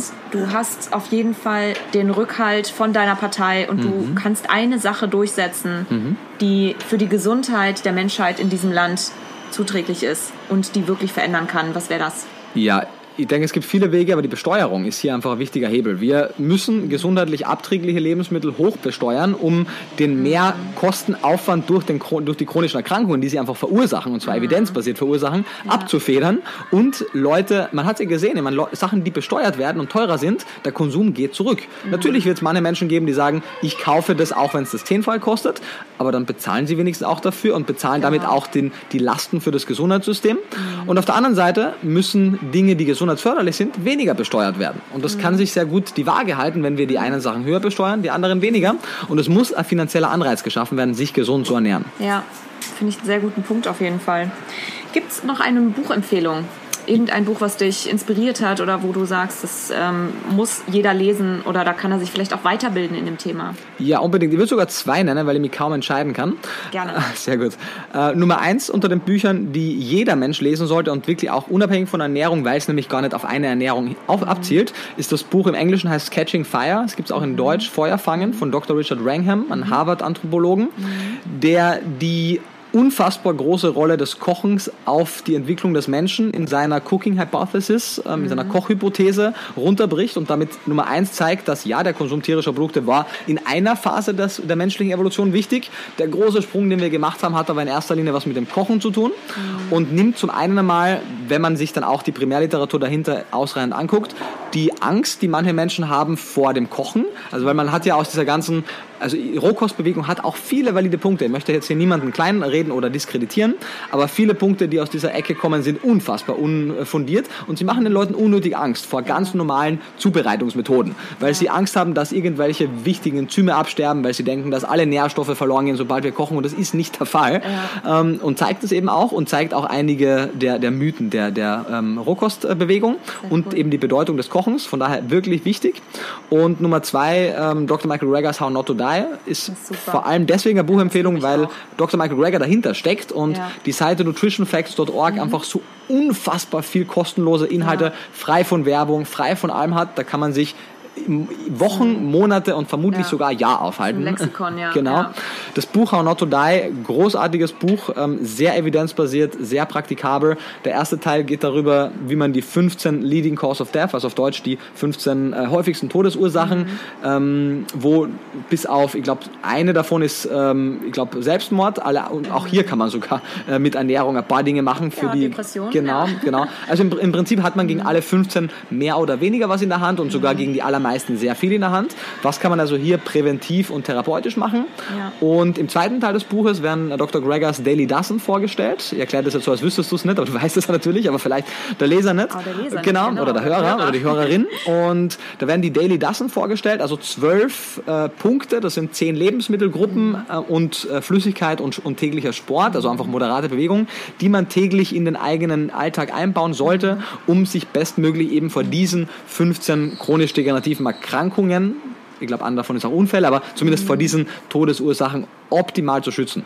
Optimal heißt natürlich im Rahmen unserer Möglichkeiten. Ja, Gene spielen eine Rolle, in manchen Erkrankungen sogar extrem große, in den chronisch degenerativen in vielen Fällen aber untergeordnete. Und wie Dr. Banar auch so schön sagt, was sich oft durch Familien zieht, sind die Gene, aber es sind auch die Vorlieben für gewisse Speisen und für gewisse. Lebensstilführungen sozusagen. Und ja. da können wir sehr viel machen. Und ich meine, wir kennen das 91 äh, Dr. Ornish äh, Lifestyle Heart Trial, einige Jahre später Esselstyn, wirklich nicht nur das Stoppen, sondern zum Teil das mhm. Reversieren von Herzerkrankungen, mhm. äh, Prostatakrebs im Frühstadium, Ornish, mhm. äh, Diabetes mellitus Typ 2, Banar, Pritikin, so viele Lifestyle mhm. Medicine Pioneers, also Pioniere der, der Lebensstilintervention, ja. die gezeigt haben, dass so unfassbar viel Kontrolle und Macht am Ende unserer Gabel ja. und am Ende unseres Löffels liegen und wir selbst wirklich viel machen können, uns mhm. auch dieser Macht bewusst sein sollten und zwar mehrmals täglich. Ja, das ist ein ganz tolles Buch. Super Empfehlung, finde ich richtig gut. Also sollte auf jeden Fall jeder lesen. Ich finde es äh, sensationell. Ich habe das, in, glaube ich, in zwei Tagen oder sowas ausgelesen. Ich fand das so geil einfach. Ja. Und ich gucke da auch immer wieder rein, weil das natürlich sehr, sehr viele Fakten sind. Ja. Ähm, und finde es wirklich richtig schön geschrieben. Mega. Und auch gerade bei so einem Buch wie, wie Gregor's How Not to Die, wo ja so viel Primärliteratur auch zitiert wird, ja. kann man sich so mit diesem einfach. einen Buch so viel, ja, ja, kann man sich so viel beschäftigen, die Primärliteratur auch noch zu lesen, mhm. wenn man zumindest viele kann man über PubMed auch kostenlos lesen. Genau. Ähm, wenn man sich ein bisschen bemüht, kann man auch alle lesen oder besucht. Und da kann man so viel mehr auch noch daraus ziehen, wie, mhm. du, wie du mhm. sagst. Und ich bin der Meinung, wenn man kann, sollte man Bücher immer in, der Originalsprache lesen, aus der sie stammen. Ja. Da hat es dann oft noch ein bisschen mehr Witz und funktioniert etwas besser, aber auch ja. die deutschen Übersetzungen funktionieren. Ja, ja genau. sicher.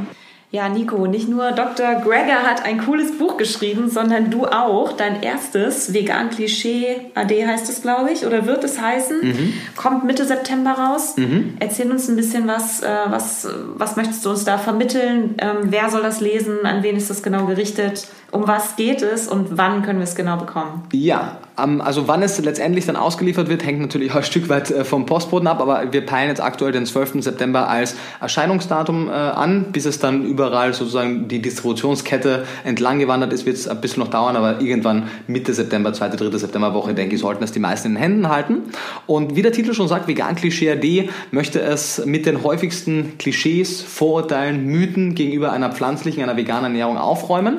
Und zwar sowohl auf Seiten der Mischköstler, die Vorurteile gegenüber einer veganen Ernährung haben, aber auch mit einigen Mythen und äh, falsch, äh, falschen Vorstellungen auf Seiten der vegan lebenden Menschen, die zum Teil da auch äh, gewissen Dingen anheften. Klassiker B12, äh, kriegen wir das jetzt auch über Eigenversorgung aus dem Darm oder kriegen wir das auch über ungewaschene äh, Kräuter und Gemüse aus dem Garten und so weiter. Ähm, also mit diesen Klischees und Vorurteilen aufräumen und das natürlich evidenzbasiert. Also wir haben äh, viele, viele, viele hunderte Primärliteraturverweise, weil ich hier nicht versucht habe, meine eigene Meinung durchzudrücken. Meine Meinung hat sich auch an manchen Stellen im Rahmen der Recherche für das Buch auch noch einmal jetzt nicht um 180 Grad gewandelt, aber ich bin bei gewissen Themen auch noch mal ein Stück weit auch kritischer geworden, wo ich ähm, einfach davor noch nicht die komplette Literatur kannte, die ich mittlerweile aber kenne jetzt dadurch. Und das Buch ist letztendlich gesplittet in zwei Teile, da, eigentlich in drei Teile, wenn man es genau nehmen möchte. Der erste Teil ähm, bezieht sich auf die Nährstoffversorgung bei einer pflanzlichen Ernährung. Eine pflanzliche Ernährung ist, und das sieht man anhand von vielen Veröffentlichungen, eine sehr gute Ernährungsweise in der Prävention und Therapie von chronischen Erkrankungen. Auch andere Ernährungsweisen können das. Aber sie hat wie jede Ernährungsform ein paar kritische Nährstoffe, auf die man achten sollte. Mhm. Und die kann man alle auch rein mit Lebensmitteln decken. Sogar das Vitamin B12 zeigen mittlerweile mehr und mehr Daten. Trotzdem kann es in manchen Fällen aber gerade beim B12 natürlich auch äh, sinnvoll sein, das zu supplementieren. Das wäre auch die Empfehlung. Aber es zeigt auf jeden Fall, woher kommt die Ahnung, dass ein Stoff kritisch sein könnte. Was sagt die Literatur wirklich dazu? Mhm. Und wie könnte man es über Lebensmittel decken, wenn man es über Supplements decken möchte, wenn man sich vielleicht nicht genau so ernährt, wie man es sich wünschen würde und weil es manchmal einfach auch bequemer ist und trotzdem ja funktioniert. Wenn man Supplements nimmt, in welcher Höhe, in welcher Dosierung, mit zum Essen, unabhängig vom Essen, in welcher Kombination etc. Mhm. Das heißt, das gehen, letztendlich sind das ja fünf äh, Mineralstoffe. Es ist das Jod, es ist das Calcium, es ist das Eisen, es ist das Zink und äh, es ist das Selen. Genau. Das sind die fünf tendenziell kritischen Mineralstoffe. Heißt nicht, dass jeder Veganer davon zu wenig kriegt, aber es heißt, dass manche vegan lebende Menschen da einen Bedarf haben mhm. könnten. Genau, man ja. muss darauf achten. Es sind äh, eine Fettsäure, die Omega-3-Fettsäure, die Alpha-Linolensäure und die daraus gebildeten Fettsäuren. Es, sind, äh, es ist Protein, zumindest laut DGE. In erster Linie sind es aber gewisse Aminosäuren wie das Lysin, die mhm. tendenziell kritisch sein könnten. Und ähm, darüber hinaus sind es von den Vitaminen her Vitamin B12 als kritischer Nährstoff, das Vitamin B2, das Riboflavin ein Stück weit, aber auch nicht besonders, wenn wir ein paar Lebensmittel mhm. täglich essen. Und das ist das Vitamin D für die allermeisten Menschen einfach aufgrund der fehlenden Sonnenexposition. Genau. Und über diese Nährstoffe spreche ich ausführlichst, also allein das B12-Kapitel hat über 40 Seiten, um wow. ein Verhältnis zu setzen, wow. weil es ja. einfach da so viel zu sagen gibt und ich, aus meiner Sicht ist es aber gar nicht langweilig, irgendwie 40 Seiten über ein Vitamin klingt sehr Auf trocken, aber man hat wirklich eben all diese Sachen, die man hört, werden wirklich aufgegriffen und evidenzbasiert beantwortet. Das ist der erste Teil des Buches. Der zweite Teil des Buches äh, dreht sich über die fünf wichtigsten Lebensmittelgruppen in der veganen Ernährung. Vollkorngetreide, Hülsenfrüchte, Obst, Gemüse und das fünfte Kategorie Nüsse und Samen. Und auch hier hätte ich gedacht, weil das sind die Lebensmittelgruppen, die wir laut jeder Ernährungsempfehlung zu überwiegenden Teilen essen sollten. Und im, im Rahmen meiner Tätigkeit bin ich aber immer wieder mit großen Abers konfrontiert worden. Wenn ich gesagt habe, isst mehr Vollkorngetreide, hieß es, aber was ist mit dem Gluten? Wenn ich gesagt habe, isst mehr Hülsenfrüchte, kam, aber was ist mit den ganzen antinutritiven Nährstoffen, den Antinährstoffen? Was ist mit den Lektinen, die machen doch Leaky Gut und so weiter? Wenn ich sage, isst mehr Obst, dann heißt aber, was ist mit dem Fruchtzucker? Ich dachte, Fruchtzucker wäre schlecht. Mhm. Wenn ich äh, über Gemüse spreche, einfach an die Kreuzblütlergemüse, also Brokkoli und Blumenkohl etc., heißt es, aber diese, die haben doch so Stoffe, die sind doch schlecht für die Schilddrüse. Äh, wenn ich über Nüsse und Samen spreche, heißt, die haben doch so viel Kalorien, die machen doch dick, ich möchte abnehmen, darf ich jetzt keine Nüsse essen. Das heißt, es stecken so viele Irrtümer in diesen Lebensmitteln, dass ich zum einen einmal natürlich gezeigt habe, warum sind die überhaupt gesund, was sagt die Literatur zu diesen fünf Lebensmittelgruppen und im zweiten Teil äh, des zweiten Teils spreche ich aber eben auch, woher kommen denn diese Falschannahmen, weil in all diesen Punkten steckt ja ein wahrer Kern. Aber er wird immer ins total falsche Verhältnis gesetzt. Ja, ja. Und das gleich auf, evidenzbasiert, zeige, wie man das wirklich, ähm, sagen wir mal, betrachten sollte, von welcher mhm. Seite und was man am Ende des Tages für Handlungsempfehlungen ähm, aussprechen sollte und was man als Privatperson dann tun sollte.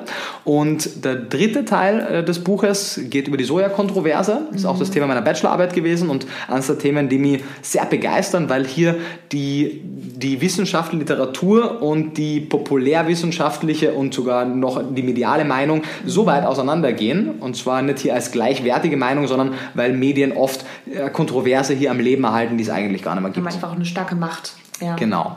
Mhm. Und das haben sie bei vielen Punkten, aber beim Thema Soja, da kommen einfach, da gibt es auch einfach einige Gruppen, äh, aus der Paleo-Bewegung kommt da viel falsche Information, mhm. aus der, auch von manchen Low-Carb-Anhängern kommt da unreflektiert sehr viel, ähm, sehr viel falsche Information. Das heißt nicht, dass die Paleo-Ernährung schlecht ist, das heißt nicht, dass Low-Carb mhm. per se schlecht ist, aber es das heißt, dass gewisse Dinge, die sie sagen, einfach nicht haltbar sind anhand der Literatur.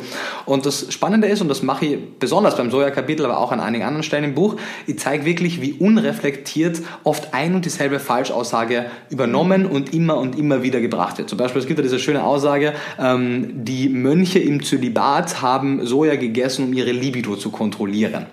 Und das stammt ursprünglich aus einem, aus einem kleinen Artikel aus Amerika ohne Quellenangabe. Und dann wurde plötzlich dieser eine Artikel ohne Quellenangabe von einer zweiten Quelle zitiert, von einer dritten. Dann hat man plötzlich in Deutschland angefangen, diese Ami-Literatur zu zitieren. Und so landete dieser eine falsche Satz bis jetzt in zwölf Veröffentlichungen, die sich mhm. aufeinander beziehen. Wenn man aber die Mühe sich macht und guckt, wo ist denn hier wirklich die Datenlage dazu, merkt man, die gibt es nicht. Und solche, ja, ja. genau. Und dann im nächsten Schritt gehe ich aber auch noch sagen, okay, also ist ja eine interessante Hypothese. Ich bin der Meinung, man sollte jeder Hypothese nachgehen. Ja, und es gibt ja hier auch einen biochemisch in, zumindest ansatzweise nachvollziehbaren Grund immer. Wir haben Phytoöstrogene im Soja. Wir wissen, dass ja. Östrogen in zu hohen Mengen dem, der weiblichen, äh, der männlichen Fortpflanzungsfähigkeit im Weg steht. Von daher macht das ja auch Sinn. Und deswegen kläre es dann anhand der Datenlage ab und guck, was sagt denn eigentlich die Wissenschaftsliteratur dazu? Und da sehen wir, dass es A ungefährlich ist mhm. und wir sehen B sogar, dass in manchen Fällen in ein, zwei Case Studies sogar Phytoöstrogene die Fruchtbarkeit erhöht haben ja. und auch den Testosteronspiegel nicht abträglich gegenüber ja. waren. Und so mache ich das eben mit den, mit den unterschiedlichsten Claims zum Thema Soja, verweiblicht Männer, verursacht Brustkrebs, verursacht mhm. Alzheimer, geht auf die Schilddrüse, da mhm. gibt es eine ganze Reihe an Claims. Und das Wichtigste, sowohl beim Thema Soja als auch bei allen anderen Themen im Buch, jeder hat natürlich so gewisses Bias, sagt man im Englischen so schön, gewisse Vorurteile, denen man sich auch nicht immer 100% bewusst ist, einfach weil man ein gewisses Weltbild hat, ohne Frage. Aber ich bin mir bewusst, dass wir alle dieses Weltbild haben und ich habe an jeder Stelle immer versucht, meine eigene Meinung hier rauszuhalten und wirklich evidenzbasiert anhand der Datenlage zu arbeiten und hätte sich herausgestellt, dass Soja Männer verweiblicht, dass Nüsse dick machen, dass Kreuzblüter die Schilddrüse stören, dann würde man die Lebensmittel einfach nicht essen. Man kann sich auch ja. pflanzlich ernähren ohne diese Lebensmittel. Ja, ja.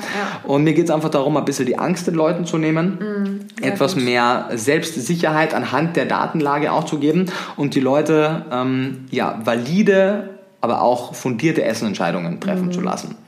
Und das macht das Buch auf sehr ausführliche Art und Weise. Es kommt Mitte September. Ich habe sehr lange dran geschrieben. Ich habe im Prinzip, seitdem ich in Berlin bin, 2013, an einem Buch geschrieben, an meinem ersten Buch. Das Buch von damals hat mit dem Buch von heute kaum mehr was gemein, einfach weil ich so viel dazugelernt habe über das ja. Studium, über die Kongresse, über die Recherche. Deswegen habe ich auch so lange gewartet jetzt mit dem ersten Buch, weil ich wirklich sicherstellen wollte, dass es zu 100% soll man ja nie sagen, aber im Rahmen meiner aktuellen Möglichkeiten, die denke ich sehr ausgeschöpft sind, wirklich rundum rund ist und äh, evidenzbasiert ist. Und es kommt äh, bei Ventil, Edition Kochen ohne Knochen, also am äh, vegan-freundlichen Verlag auch. Ich wollte mit Leuten arbeiten, die auch meinen äh, Standpunkt, meine Arbeitsweise auch verstehen.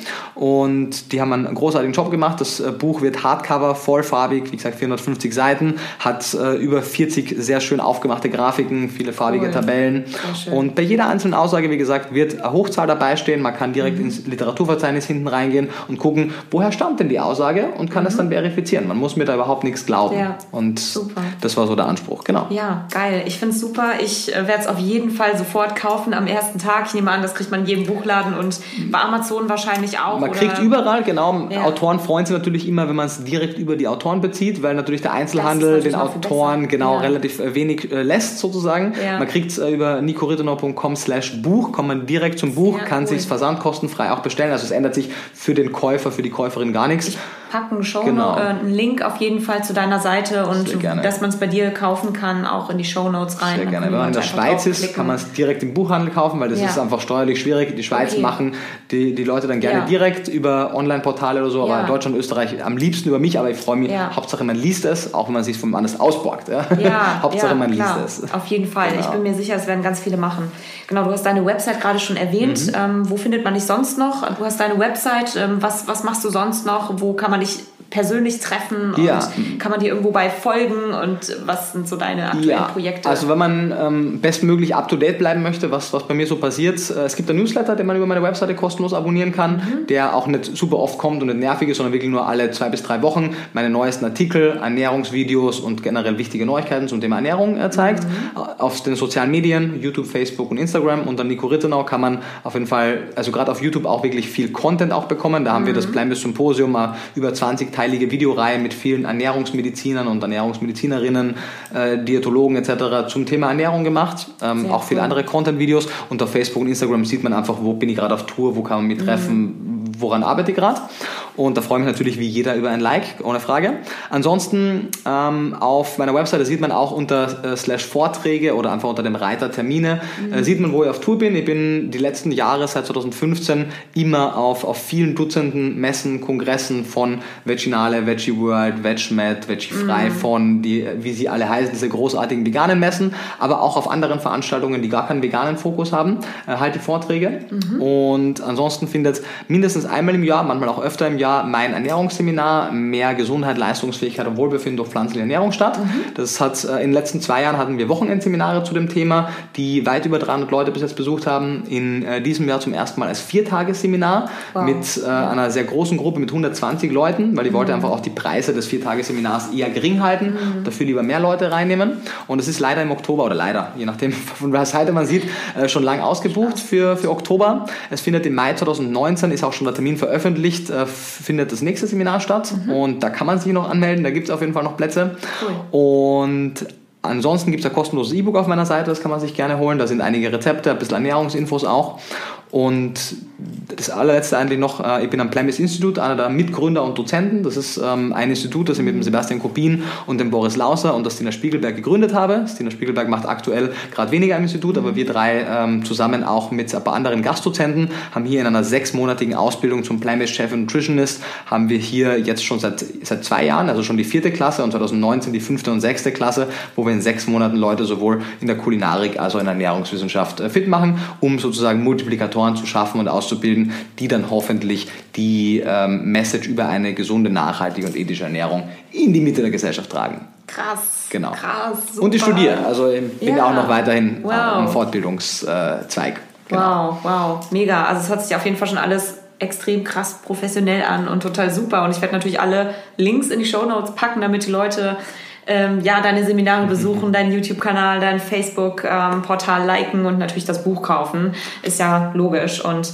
ich finde, in dem ganzen Interview waren so viele mega geile Sachen drin. Also ich finde das total toll. Ich freue mich riesig.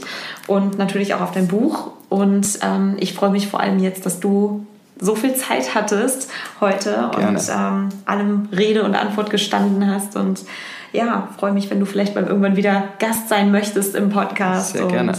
Ähm, ja, vielen, vielen Dank, Nico. Sehr gerne. Danke für deine Einladung. Mir war es äh, so cool. sehr, sehr großes Vergnügen. Danke für deine wichtige Arbeit, auch die du machst im, im Bereich der Darmgesundheit mit allem, was da dazugehört. Das ist ein sehr vernachlässigtes Thema immer noch, obwohl es ja eh gerade sehr viel auch Aufmerksamkeit bekommt. Mhm. Von daher vielen Dank für deine Arbeit und vielen Dank für alle Menschen, die sich das anhören, alle Menschen, die die eigenen ethischen Grundsätze nicht am Tisch liegen lassen, sondern auch mit in die eigene Essensentscheidung mit einfließen lassen, die verstehen, dass wir mehrmals täglich wirklich mit Messer und Gabel unsere gesamte Welt formen können und ja. vor allem auch die Welt, die wir unseren Nachkommen hinterlassen. Und ich denke, wir, haben da, wir leben in einer sehr spannenden Zeit, wo wir sehr, sehr viel äh, verändern können und es macht Spaß auch, ja. die, die Welt äh, zu verändern. Ja. Und das kann jeder wirklich auch in seinem Rahmen auch machen. Genau. Von daher danke an alle Menschen eigentlich, ja. die äh, sich informieren und danach handeln. Sehr cool, sehr cool. Danke dir. Sehr gerne. So, in dieser Folge war wirklich unendlich viel Informationen enthalten. Ich hoffe wirklich, dass dir da einige Punkte weiterhelfen können und dir vielleicht auch ein bisschen die Augen geöffnet haben zu bestimmten bestimmten Themen und vielleicht auch ein paar Unklarheiten beseitigt haben. Das kannst du mir gerne als Kommentar auf meiner Website www.drspitala.com zur aktuellen Folge oder auch auf Instagram unter PhD Spitala oder PHD Spitala äh, schreiben oder natürlich auch per E-Mail. Und ja, kauft euch Nikos Buch unbedingt. Also ich werde es auf jeden Fall tun. Auf seiner Website www.nicorittenau.com. Das Buch erscheint ab dem 12.09. und äh, könnt ihr natürlich auch im Handel kaufen. Alle Links zu ihm und auch zu seinen Buchempfehlungen und wo ihr Nico treffen könnt und wo ihr ihn ähm, ja, besuchen könnt auf YouTube, online, offline, wo auch immer. Er ist an sehr, sehr vielen Orten unterwegs. Alle Links dazu und Informationen über ihn sind auch in den Show Notes für dich hinterlegt. Und ähm, ja, ich freue mich natürlich wie immer, wenn du meinen Podcast abonnierst und wenn dir der Podcast gefällt, du ihn mit 5 Sternen auf iTunes bewerten magst. Und wenn du noch mehr Inspirationen und Coaching-Tipps haben möchtest, kannst du auch gerne meinen ähm, Newsletter abonnieren, den du auf meiner Website findest und der Link ist auch in den Show Notes dazu. Und ja, jetzt zum Abschluss wünsche ich dir alles Liebe, einen wundervollen Tag. Bleib gesund, deine Sarah.